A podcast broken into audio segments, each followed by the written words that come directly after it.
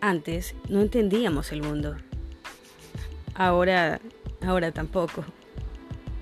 Pero antes éramos niños, ahora somos adultos. ¿Quién sabe? Tal vez ayudemos a construir esa realidad. O quizás nos frustremos en el intento. Mi estrés millennial.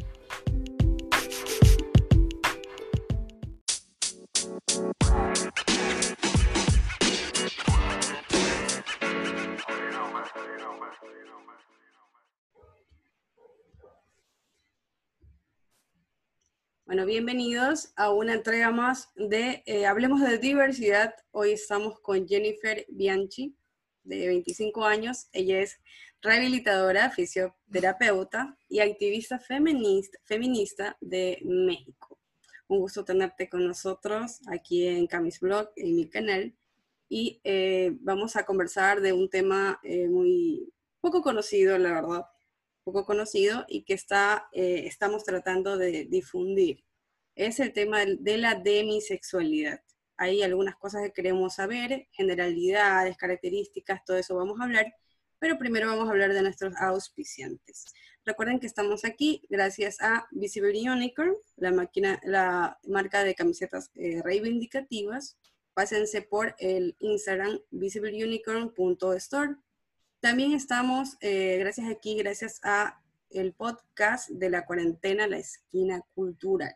La Esquina Cultural eh, de Tatiana Mendoza, una poeta ecuatoriana que ahorita está sacando un libro que se llama Carajo y tienen que ir a buscar a, sus redes sociales, pero busquen La Esquina Cultural. Ahí les voy a dejar abajo eh, los enlaces para que se contacten. Va a sacar su primer libro, poemario, estoy muy contento por ella y está haciendo una colaboración. O sea, es una campaña de colaboración para que le apoyen y saque el libro. Y si tú apoyas, ya tienes asegurado tu primer ejemplar de la poeta. Eh, es poesía erótica, por si acaso. Ya, entonces yo siempre digo, lo más eh, increíble de una persona que le gusta las letras y el arte es darse cuenta cuando empiezan a surgir estas joyas de la literatura y encontrarlos en el momento indicado, cuando necesitan de tu apoyo, ¿no? Y entonces lo, lo encuentras, lo apoyas y, y, después vas a darte cuenta del nivel que, que, repercute en la literatura o en la sociedad. Eh, empezamos entonces eh, con Jennifer. Cuéntanos, cuenta, la verdad es que me, me encanta tener una, una entrevistada de México, me encanta México. No he ido a México, Pero sí me quería ir. El, año pasado quería irme al DF así de paseo a conocer porque hay muchas, muchísimas cosas. Eh, espero algún momento ir, ajá, espero algún momento ir y no sé, me, me encanta tenerte acá. Y, y, hablamos un poquito de si nos vamos a entender, si nos vamos a entender o no nos vamos a entender, porque en la comunicación, tú sabes las jergas de cada uno, ¿no?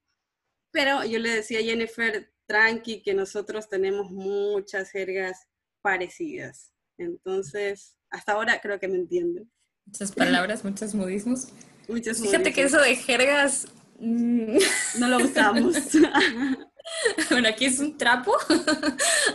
ah, ¿en serio? Próximamente vamos a hacer eh, videos interculturales en este canal.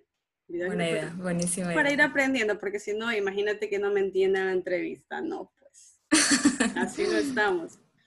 Bueno, Jennifer, cuéntanos, cuéntanos un poquito acerca de... Eh, tú eres rehabilitadora, fisioterapeuta y activista feminista, ¿no? Sí, sí, sí, así es. Eh, ¿Tienes, estás haciendo alguna campaña? ¿Eres independiente o estás en algún grupo? Eh, no, estoy... Antes que nada quería decir que el gusto es mío. No te quería interrumpir, por eso no dije nada. Pero, pero te agradezco mucho la oportunidad. Eh, en serio, estoy encantada. Ya pasando de eso. Gracias. este, sí, estoy en una colectiva que se llama Hacer la Diferencia, eh, que es de profesionales del área de la salud feministas, mujeres. Em, y soy parte de un grupo que se llama Mujeres al Pedal, que es como una subrama de otra colectiva feminista que se llama Reflexión y Acción Feminista de mi ciudad. Yo no soy de la Ciudad de México, eh, soy de Mérida, Yucatán. Está en, en, una de las penínsulas de México, está en la puntita, está al sur. Es al sur, ¿no? Del país, sí, mm. sí. Sí, lo he escuchado, eh, obviamente. Cerca de Cancún. Sí, eso están las pirámides. Exactamente, Chichen De Cancún se van a Yucatán. Me encanta, me encanta. Algún día estaré ahí visitándote. Sí, sí. Bien, buenísimo. eh, y, y, bueno, eh, como, como fisioterapeuta sí, sí estoy independiente. Pero la verdad es que últimamente tiene mucho más relevancia, más peso eh, todo, todo, el feminismo y el activismo en general en, en mi vida. Eh, lo cual tal vez algunas personas vean como bueno, como malo, no lo sé, pero a mí me encanta, yo estoy muy feliz. y bueno, ya, eh, no sé si comenzamos con, las preguntas o... No, tranqui, o sea, yo quería saber un poquito de, lo, de tu activismo, porque al final vas a compartirnos tus redes para que sepamos todo tu trabajo y todo lo que estás haciendo en esos dos movimientos, dos movimientos, ¿no? Entonces, eh, es importante que las personas vayan sabiendo más de ti, ¿no? Eh, comencemos con a lo que vamos, ¿no? Eh, lo del ser demisexual, demisexual.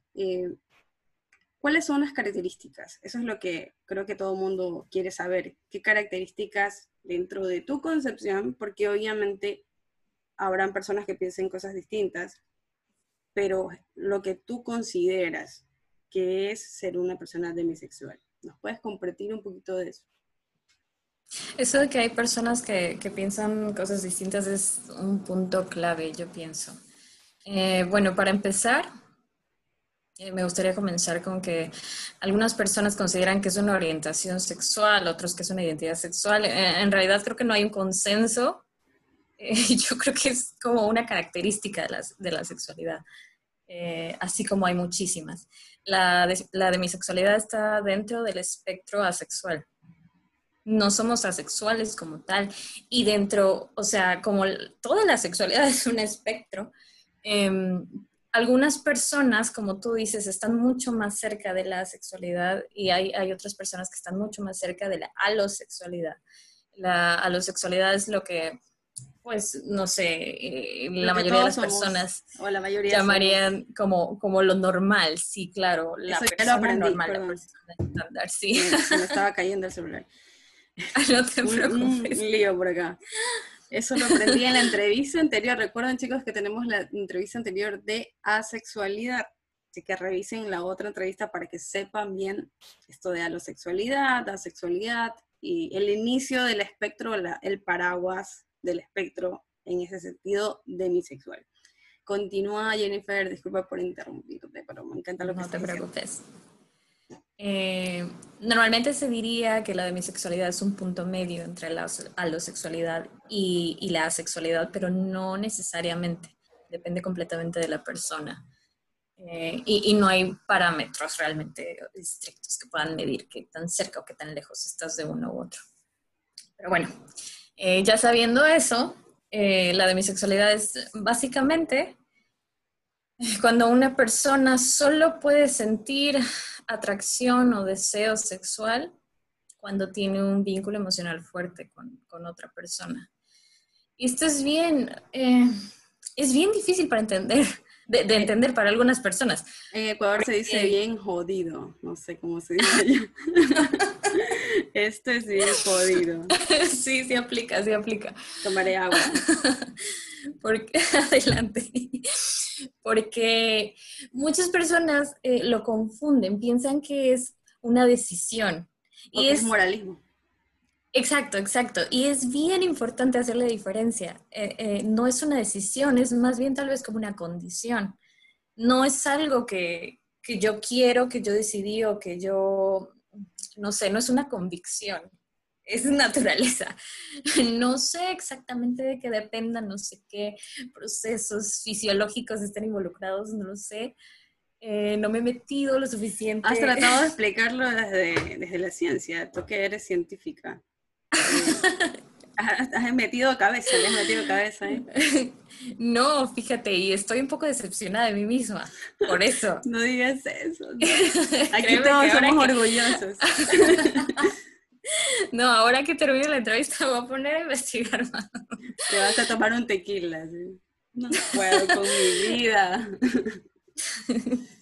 No, no creo eso, pero eh. sí, yo creo que es difícil este, que tú eh, estudiando, obviamente, ¿no? Estudiando el cuerpo humano, la mente y todos los factores biológicos que inciden, no encuentres un, como que una explicación un poco científica acerca de este asunto.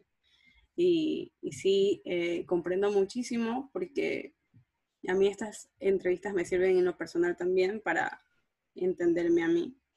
Y eh, he tenido también así como que esta, esta experiencia. Es más, nos encontramos en un, grupo de bisexual de Facebook, una comunidad de bisexual eh, que he estado explorando y, y, quiero conocer lo que está diciendo Jennifer, que existen diferentes maneras de pensar y que al principio no le, no le encuentras explicación, pero ni en el testit, así. pero en ningún lado, ni en el libro de anatomía. Mm, bueno, sí, es que justamente como, eh, discúlpeme, como es tan poco conocido, no hay tanta información y toda la información que hay, eh, bueno, no, no toda, no toda, pero gran parte de la información que hay eh, parte de experiencias personales, experiencias colectivas que, bueno, surgen del diálogo y así, pero... O de Tom Dime si no es verdad. No, no he sido tan curiosa. Yo siempre veo cosas en Tumblr. O sea que próximamente nosotros vamos a ser la fuente más seria de este tipo de, diferencias sexuales y de orientación. O sea, por favor, la próxima que haga una tesis en las normas APA, bibliografía, Camis Blog. Aquí estamos. Oye, estoy honrada de ser parte de la historia. Así vamos, siempre, siempre adelante, primeros. Sí. Y bueno, eh, mucha gente, como te menciono, piensa que, ay, bueno, pues, o sea, es que es, lo normal, ¿no? Uno no debe tener relaciones sexuales con, una persona que apenas conoce o algo así. Y no, justo lo que tú decías, eso es totalmente moral, moral. Y, y no, necesitamos que entiendan que en nuestro caso, o sea, a mí me puedes poner enfrente al hombre más bello y pongo entre comillas porque pues bello según los estándares de la sociedad, ¿verdad? Por ejemplo, tu crush eh, artista, ¿cuál es? Dame un ejemplo real para que la gente sepa. Exacto, no hay crush. No hay crush. Ah, no. ahorita sabes que ahorita mi cerebro se hizo así. sí, ya, ya podremos, seguir platicando de eso. Es que hay mucha tela de dónde cortar. Increíble. Eh, ahorita te voy a decir que tu nivel de, sí, o sea, es increíble. Yo... increíble. Gracias, creo. y, pero depende de la persona. Hay, hay personas demisexuales que sí tienen eh, crushes. Y no sé, tal vez soy un poco más asexual que, que esas otras personas, tal vez. Claro. Y puedo em, reconocer cuando una persona pues es, es bella o es, es, estéticamente agradable, no sé. Pero eso de ninguna manera significa que, que me voy a sentir atraída. No, porque no lo voy a hacer. o sea, como que te es irrelevante un poco. Puede ser. Te es irrelevante. O sea, atiendes un ratito y sigues con tu vida, así más o menos. exactamente. exactamente. Y no te preocupes.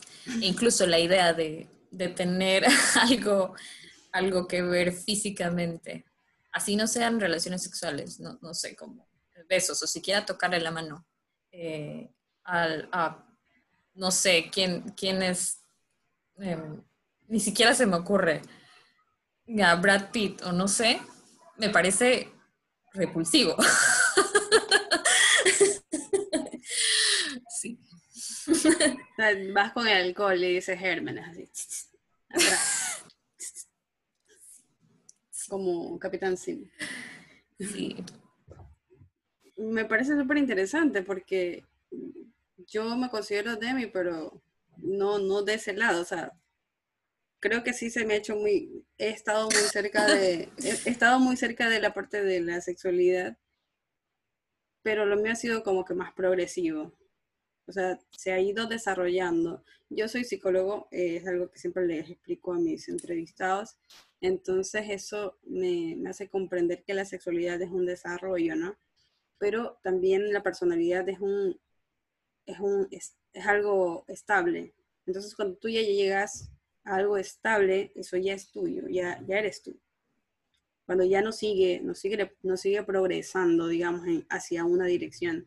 Entonces, lo más estable ya es, ya es parte tuya. Entonces, eh, como tú decías al principio, Jennifer, eh, considero, sí, que, que tal vez más que orientación sea una característica sexual, característica de, no, de nuestra sexualidad.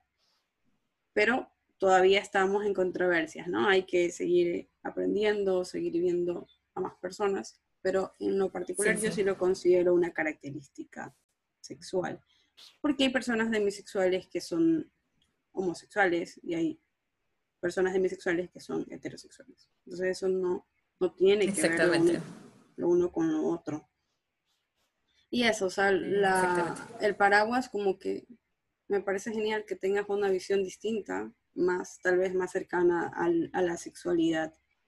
Y justamente es lo que estaba buscando, o sea, comprender esa diferencia, ¿no? Es como una escalerita.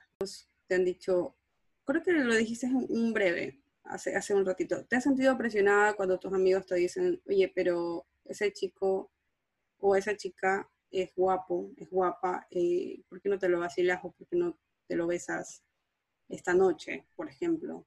Has tenido esas experiencias y te han dicho, pero qué pendeja. Ustedes usan la palabra pendejo, ¿verdad? Pero qué pendeja. Entonces... No, sí, sí, sí, sí lo, sí lo usamos, sí lo usamos. O sea, te, te han puesto personalmente no, pero... O eres moralista o eres pendeja, así como que, ¿has sentido que te han puesto entre esa balanza? Sí, sí, por supuesto que sí. Eh, por parte de amigos, eh, más bien amigas específicamente, eh, hay, no sé qué tan específica quieres que sea, pero por ejemplo, tuve exactamente esa experiencia de, ay, mira, él está muy guapo y, y te está tirando la onda, no sé cómo le digan ustedes. este, ah, perfecto. Y pues vas, ¿no? Vas, ve, ve, ve, ve. Y una vez accedí y me arrepentí. Me arrepentí, digo, ellas no se enteraron, eh, pero durante meses estuve así como, de nuevo, decepcionada de mí, como no me había sido fiel a mí misma, básicamente. Y pues no, no, no quiero repetir esa experiencia. Ya ahora, digo, eso fue hace años. Eh, ahora definitivamente ya no cedería, mi, mi personalidad está un poco más afianzada. Te conoces más. Sí, sí, sí. Em, presión, por ejemplo, por parte de la, de la sociedad en general, pues tal vez no directamente, em, pero Digo, aunque no preguntaste eso, pero me gustaría hablar un poquito. No directamente por parte de la sociedad, pero sí está... Es que esto se conecta con el feminismo. Eh, no sé, como la sociedad está hipersexualizada, está mucho este mensaje de, tú como mujer, eh, cisgénero, en una relación heterosexual, sobre todo en las monógamas, pero no necesariamente solo en las relaciones monógamas, estás obligada a darle sexo a, tu pareja. Y, si no lo haces, eres mala mujer. Y si no lo haces, tienes derecho a que te traten como, se le venga en gana al, tipo, ¿no? Es un mensaje que, por supuesto, yo no estoy de acuerdo y ya casi no se reproduce, sobre todo en, el medio en el que yo me muevo. Pero todavía existe, todavía existe. Eh, México y Latinoamérica, pues, son países súper machistas. Eh, y presión, por ejemplo, por parte de parejas. Ahí sí ha habido. Claro, claro que sí. Y de hecho, platicando con otras chicas que conozco de bisexuales, eh, esta presión muchas veces desemboca en abusos sexuales. Es muy común, es muy común. Complicado. Y sí, sí, sí, claro. Porque, no sé, eh, para mí depende de, muchas cosas el que, el que yo quiera. O sea, incluso si ya estoy enamorada, eh, como, como te digo, tal vez yo tiendo un poquito más hacia la sexualidad que tú, por ejemplo. Eh, puedo estar muy enamorada, pero no necesariamente ya eso va a significar que, que, voy a tener un impulso sexual muy alto. A veces sí, a veces no. Hay muchas otras cosas que, que tomar en cuenta. Y sí, sí me he sentido presionada por, por exparejas. ¿Sueles eh, demorar en llegar a ese nivel de tener ese estímulo sexual? O sea, yo asumo que tal vez sea un poco más afectivo a pesar de que sea tu pareja. Sí, sí, sí, sí. Porque en el, a lo sexual, disculpa que me interrumpa, es como... ya. Modo sexo. Sí, me he dado cuenta. Pero en el Demi sí considero que, me imagino, ¿no? O sea, yo he experimentado ambas cosas. Yo he experimentado desde el, bueno, si vas a comer, primero hay que hacer la comida. hay que ir poniendo los ingredientes. Y, si, y también he experimentado últimamente el hambre inmediata. a pesar de tener esas características de mí en, otros aspectos, como al conocer recién a una persona. Que eso, eso no se ha modificado. Eso para mí sigue siendo igual. Pero ya en la relación, como ya hay el vínculo, yo fluyo. Ya me vuelvo más halo. ya me vuelvo más halo. Pero sí he, tenido esa experiencia que tú, por ejemplo. Que a pesar de que sea tu pareja, te cuesta. Te cuesta porque, no sé, yo sí me, yo pensaba así como que estoy metiendo mucha cabeza o como que estoy pensando mucho o estoy esperando demasiado. Pero a veces uno se baja la autoestima, ¿no? Se baja la autoestima y dice, ¿qué? Pues, ¿qué marciano soy yo? ¿Qué extraterrestre? ¿Y por qué los demás son fáciles en ese sentido? ¿Cuál es el problema? Es bueno, es bueno escucharte, es bueno saber tu ah. experiencia. Me, gusta mucho compartir contigo esta experiencia porque sí, y puede haber estas presiones a, pesar de que una relación se dé por sentada, porque que quede claro, y eso no tiene que ver ninguna experiencia, así sean, así sean todas experiencias distintas. Aquí en Camis Blog somos feministas y no vamos a, decir que eso depende de las experiencias. O sea, a, una persona, a una mujer o a un hombre o a un, eh, o a un no binario se lo tiene que respetar como persona. Eso no es cuestionable. Eso no es cuestionable. Entonces, la parte sexual es, es complicada y es de mucha, mucha comunicación con tu pareja porque también hay que entender que la otra persona tiene esos instintos más explosivos que los tuyos. Y, y, eso eh, e, está provocado por la misma interacción, el roce, el cariño, el, besito que le das en el cuello. es como que modo demonio. Entonces, eso Y yo también podría. Pero depende. Depende de lo, de lo cómoda que, que, me sienta en la relación, de la etapa que esté en la relación, eh, que podría volverme completamente a lo sexual. Sí, o sea, sí, también lo he vivido, pero...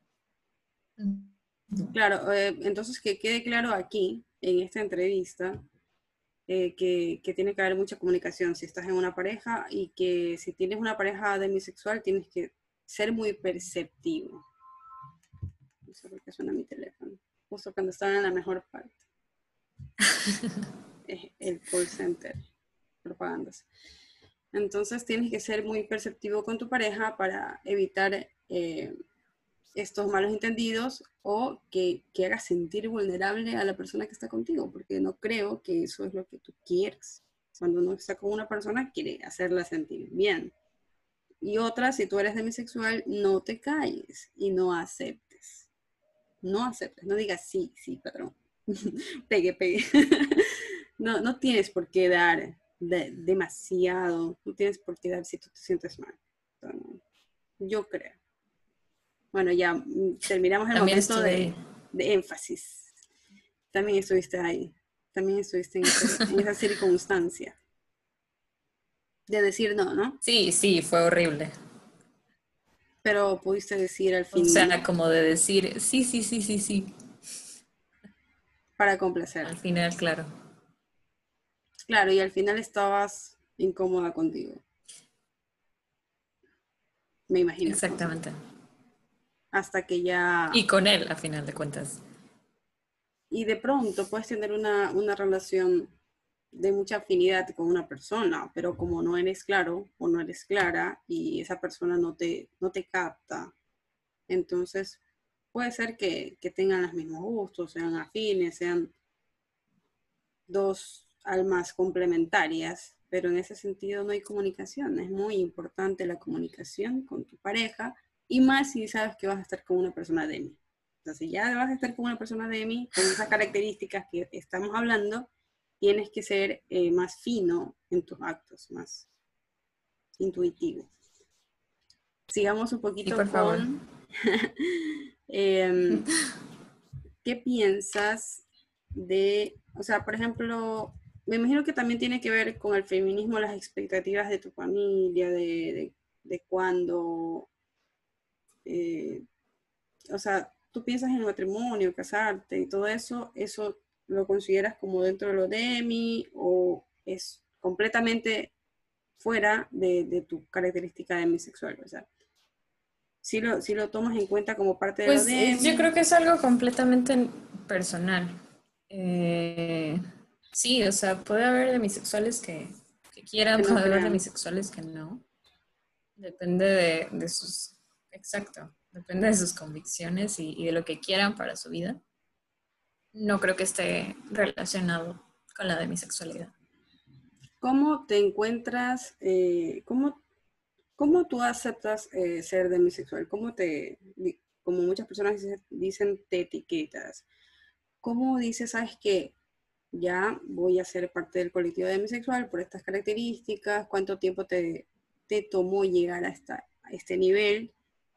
¿Y crees que es importante para ti sentirte demisexual? ¿Te sirvió? Bueno, eh, eso sucedió cuando me puse la etiqueta, por primera vez hace aproximadamente seis años, tal vez, eh, yo no, no tenía idea. Solo sabía que me sentía mal conmigo. Creía que tenía algún trastorno, creía que tenía algo mal. No, no sabía. Porque evidentemente, digo, solo era evidente para mí. Pues yo tenía un problema. Algo no estaba bien, algo no estaba funcionando bien. Yo no estaba funcionando de manera normal y, me sentía muy mal. Por pura casualidad me topé en internet con, un poco de información, pero, pero no le presté suficiente atención. Y, estuvo muy gracioso porque yo recuerdo que eso pasó, pasaron las horas, yo estaba así como dando vueltas por mi casa y de repente se encendió el foco. eso que leí, yo soy eso. Se iluminaste. Entonces regresé, regresé a, la computadora. Sí, exacto, exacto. Regresé a la computadora, seguí investigando y ahí estuve yo creo que toda la noche. Eh, y, y cuando leí fue así como, wow, estaba muy feliz. No estoy mal, no hay algo mal conmigo. O sea, existe más gente como yo. Esto, esto es algo. y no es un problema. Em, al decirte que tú eres Demi, entonces no, no te sientes molesta, no ves que sea así como una, como algo que te afecta, como algo que es deficiente o como una, una condición negativa, más vale te sientes bien. No, para nada. Eh, no es como que me sienta bien tampoco, es, es, algo que tal vez me es un poco indiferente en cierta, en cierta manera. Em, o sea, es algo que soy y punto. Sí me ha traído algunas, em, algunas dificultades.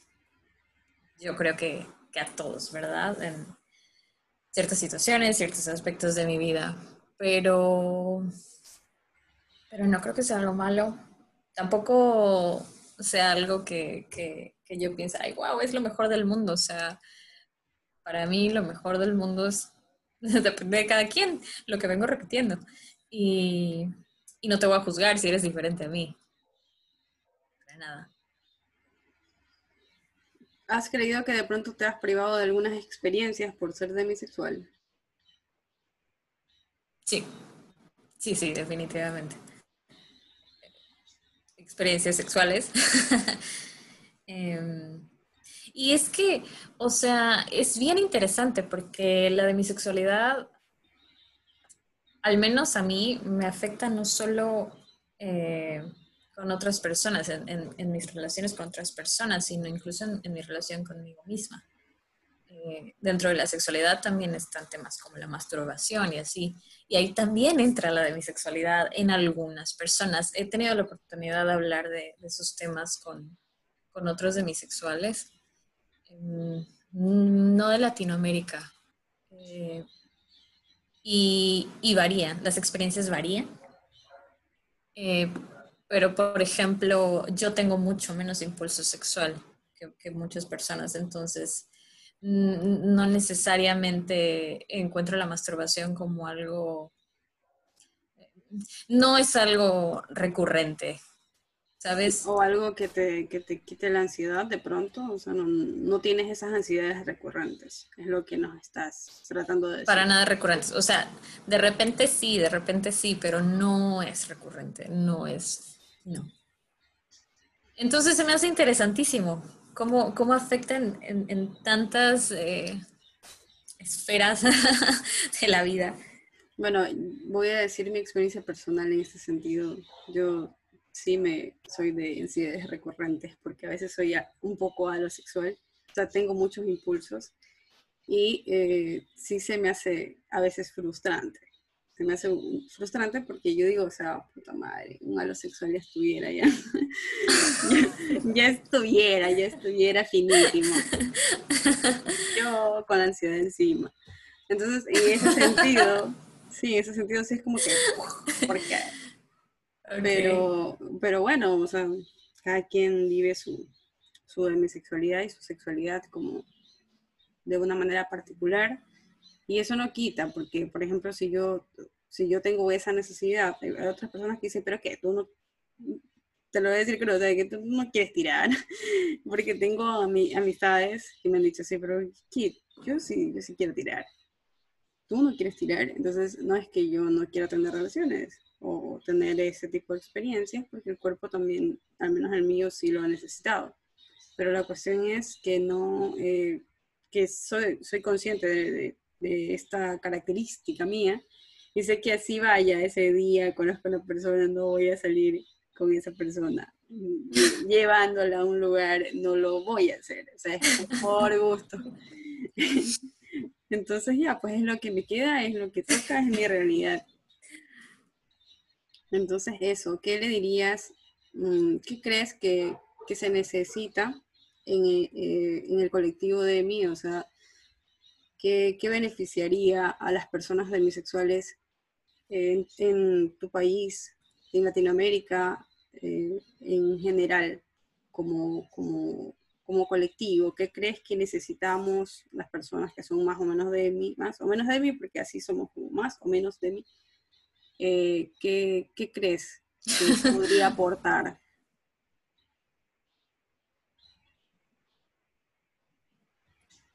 Lo primero que se me ocurre es educación, tal vez educación sexual.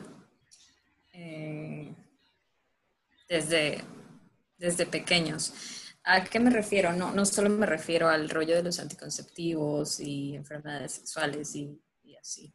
Eh, la educación sexual, yo no sé, por ejemplo, cómo sea en tu país, pero a, a mí me gustaría, o sea, me parecería, me parecería ideal que, que se incluyan cosas como temas sobre orientación sexual, las diferentes que hay, características sexuales, temas como atracción sexual, em, incluso placer sexual.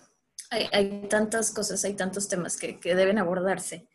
Y yo pienso que si hubiese más información al respecto, si la gente estuviese un poquito más sensibilizada sobre estas disidencias, eh, luego nosotros, los que estamos dentro del espectro, no nos sentiríamos tan fuera del lugar y, y sí es un problema, sí es un problema porque puede traer, o sea, puede tener repercusiones en la salud mental.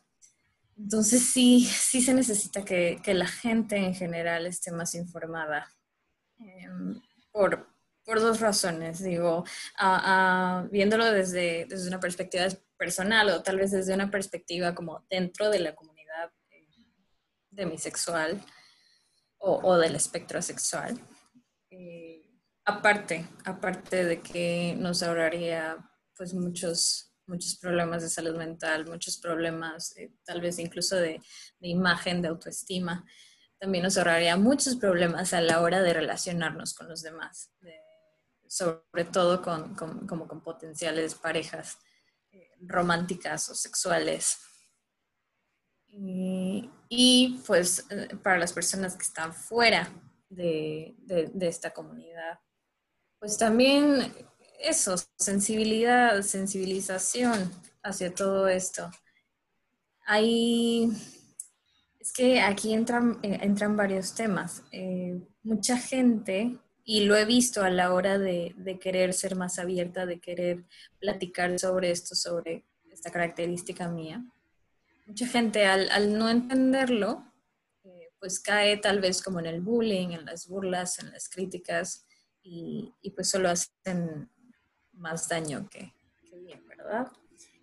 Eh, yo creo que si, si lograran entenderlo, si, si, hubiese un poquito más de educación al respecto, si, si hablar sobre sexualidad no fuese un tabú, eh, o sea, que fuese más normal, como lo que estamos haciendo ahorita, y por eso creo que tu labor es maravillosa. Eh, que fuese más normal hablar sobre todo esto abiertamente. estas otras personas tampoco serían necesariamente así, tal vez, digo, para eso también se requieren otros, otras cosas como empatía, mucha empatía y, mucha gente carente, carece de eso, desafortunadamente. Pero bueno, eso es otro tema. Em, y, también pienso en, que me encuentro con que la experiencia es bien distinta incluso entre los géneros. O sea, yo como mujer lo vivo muy diferente a, un hombre, porque tal vez hacia nosotras hay, hay mucha menos presión, mucho, mucho menos bullying por, por esto que, vivimos, que hacia ellos, que eh, de los hombres se espera que, sean seres súper eh, hipersexuales todo el tiempo. Sí, sí, sí.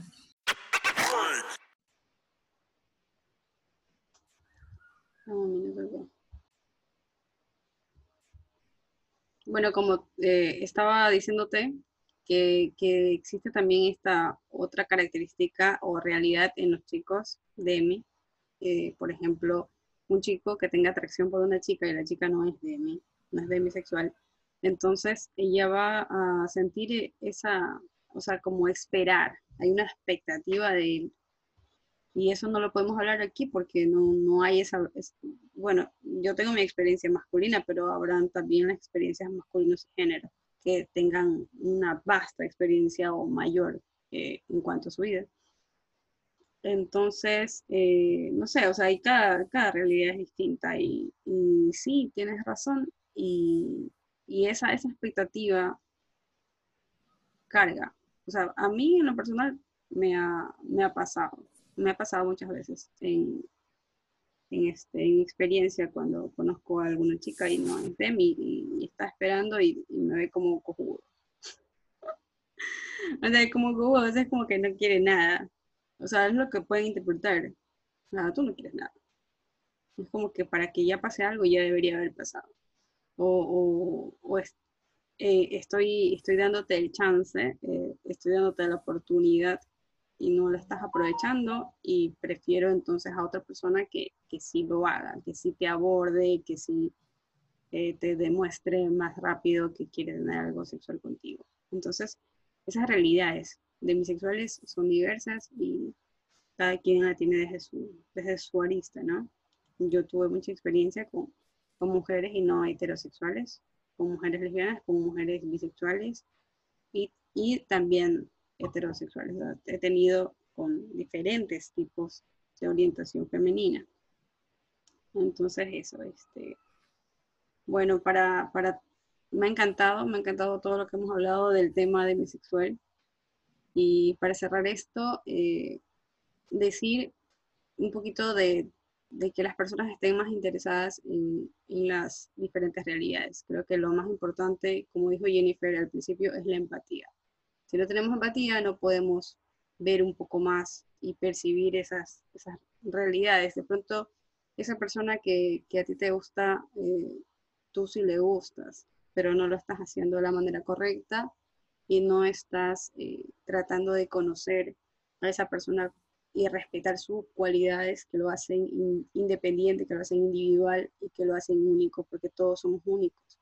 Y así existen demisexuales, eh, está por ejemplo la demisexualidad de Jennifer y la mía que son diferentes.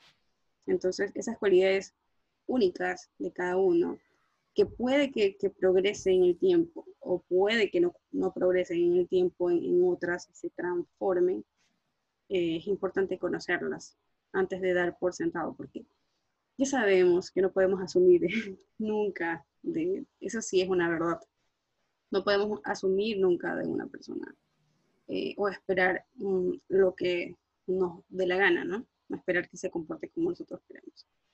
Entonces, todo parte de la comunicación y del respeto. Se han de preguntar por qué no estamos hablando de Black Lives Matter hoy, pero es porque eh, estamos siguiendo la línea de la sexualidad para continuar con la demisexualidad. Eh, yo eh, nombré, como Jennifer no había visto la, la, entrevista anterior, nombré que íbamos a hablar acerca de Black Lives Matter, pero eso lo vamos a tener, pero después. Ahorita me, me parece que queda perfecto continuar con la demisexualidad después de haber hablado sobre el, el inicio, ¿no? La, la asexualidad, la alosexualidad y ahora estamos como que en el, en el, este, en el espectro, estamos como que en el camino. Ha sido un gusto estar aquí con Jennifer y también recuerden que esta entrevista la vamos a tener en podcast. Eh, el mismo día que sale esta entrevista en YouTube va a salir en podcast eh, para que nos sigas Jennifer y para que te escuches eh, en, en Spotify. No se olviden de seguir a nuestros auspiciantes y si tú eres demisexual, bueno, ya, ya tienes aquí más amiguites. tienes amiguites y escríbenos qué experiencias has tenido como demisexual. ¿Cómo has manejado tu vida como demisexual? ¿Te has reconocido? ¿Recién te estás reconociendo de mí? Eh, ¿Has tenido problemas con tus parejas? Todo, acá, en los comentarios, por favor, que queremos saber tus experiencias porque nos alimentamos. El sentido de estos videos es alimentarnos de la experiencia de los demás.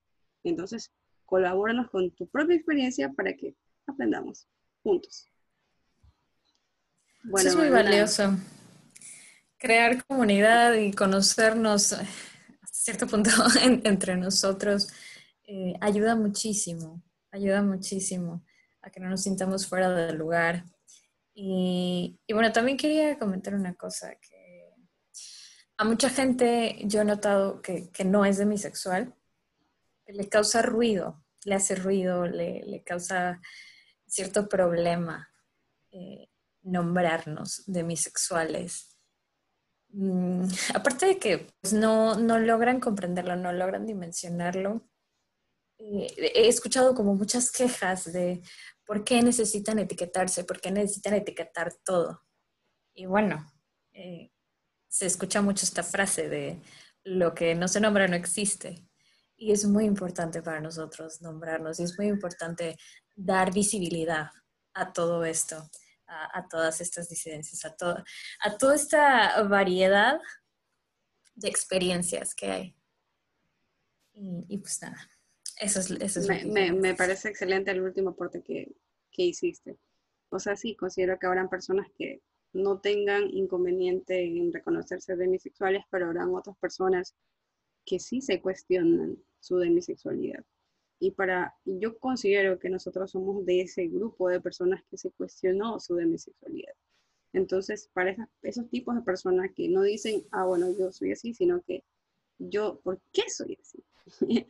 para ese grupo de personas que te cuestionas y que puedes estar recibiendo la información del entorno, que te puede fallar todo tu estima, todo tu concepto y valoración, y decir, yo no soy suficiente para esta persona porque yo no puedo acostarme con esa persona yo no soy suficiente para nadie porque eh, no, no, busco. Hay una tendencia ahora que dice, sabes que si quieres a la, a la persona tienes que ir por ella, si quieres a la, a la, más buena del bar tienes que lanzártela encima y conquistarla de esta manera, de otra manera, comportarse de una manera específica. Pero si tú no, si tú no, no, no quieres, no te nace, yo creo que lo más importante es que seamos honestos con nosotros mismos con nuestra forma de ser y cómo nos sintamos cómodos. Si nos sentimos cómodos, esa persona que esté con nosotros se va a fijar de verdad en cómo somos y, va a estar contento, contenta o contente con nosotros. No va a estar por algo que, una farsa, ¿no? Una farsa que en un momento, eh, si te exiges, se nota que estás incómodo y, y eso no es, no es lo que queremos hay que darse y, darse a conocer como uno es, con orgullo siempre. Con orgullo. Eh, Jennifer. Y lo más importante es que uno mismo y una misma estemos cómodos. Exacto. Eh, te voy a eh, dar espacio para que nos indiques tus redes sociales, si quieren seguirla a Jennifer, cuáles son tus redes sociales, que los voy a poner aquí abajo en, en, las letritas y eh, alguna página que desees que visitemos para que veamos tu trabajo, tanto como rehabilitadora o como activista feminista. Bueno, mis redes personales son, eh, mi usuario en Instagram es Jennifer, Jen, Bianchi, lo siento, arroba Jen Bianchi. En Facebook estoy como Jennifer Bianchi, mi, mi usuario es jbian13 eh, pueden enviarme un mensajito con confianza, cualquier duda que tengan, yo estoy súper abierta a, platicar con, todos. Eh, y las redes de, mis grupos son Ser la Diferencia. Eh, luego te envío un mensajito a ti para que pongas ahí abajo el, usuario. Aquí vamos a poner los users de, la comunidad. Y reflexión y acción feminista. Mejor. Queda acá, queda acá. Sí, porque esos no me lo sé. no te preocupes, aquí de Leiva, aquí están, aquí están ahorita. Eh, ha sido un gusto estar aquí, estar compartiendo esta entrevista. Te mando un gran abrazo y, ojalá eh, seas parte de los, de los videos de intercambio cultural, a ver si hacemos algunas cosillas por ahí. sí. Muchísimas gracias, muchísimas gracias por la oportunidad, por el espacio, de verdad me encantó esto. Y me encanta lo que estás haciendo es muy importante, como te había dicho. Felicidades. Gracias, Jennifer. Chiques, eh, no se olviden de seguirme en este canal para ver más entrevistas en las próximas entregas. En el podcast también, no se olviden de seguir a nuestros auspiciantes. Comentarios, comentarios ya dije que los pongan ahí, o eh, utilicen en Twitter el hashtag eh, mi estrés millennial, que es del podcast, y ahí voy a, a revisar y dar retweet a todos esos comentarios acerca de la entrevista con Jennifer. Y activen la campanita para nuevas notificaciones. Es todo lo que les voy a decir. Y adiós, cuídense. Pasen excelente semana. Un abrazo. Chai. Bye. Chai.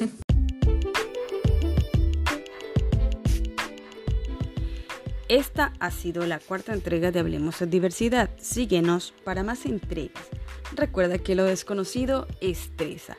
No te olvides de compartir tus comentarios sobre esta entrevista en redes sociales con el hashtag MiEstresMillennial. Y de compartir este podcast. Hasta la próxima, amigues.